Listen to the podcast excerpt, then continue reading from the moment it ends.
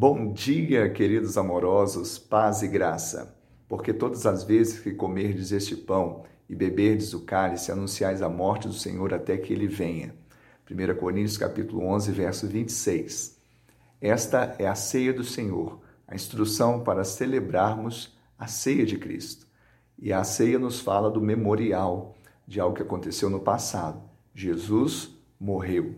Mas também a ceia é uma visão de futuro, aquilo que vai acontecer. Jesus voltará.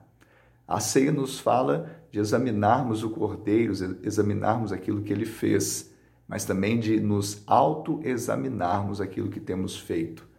O que temos feito com tamanha graça, com tamanho amor, que eu e você possamos responder a esse amor incondicional e vivermos para a glória do Senhor, irrepreensíveis sim, incorrigíveis não. Que Deus te abençoe e te dê um dia de bênção e vitória, em nome de Jesus.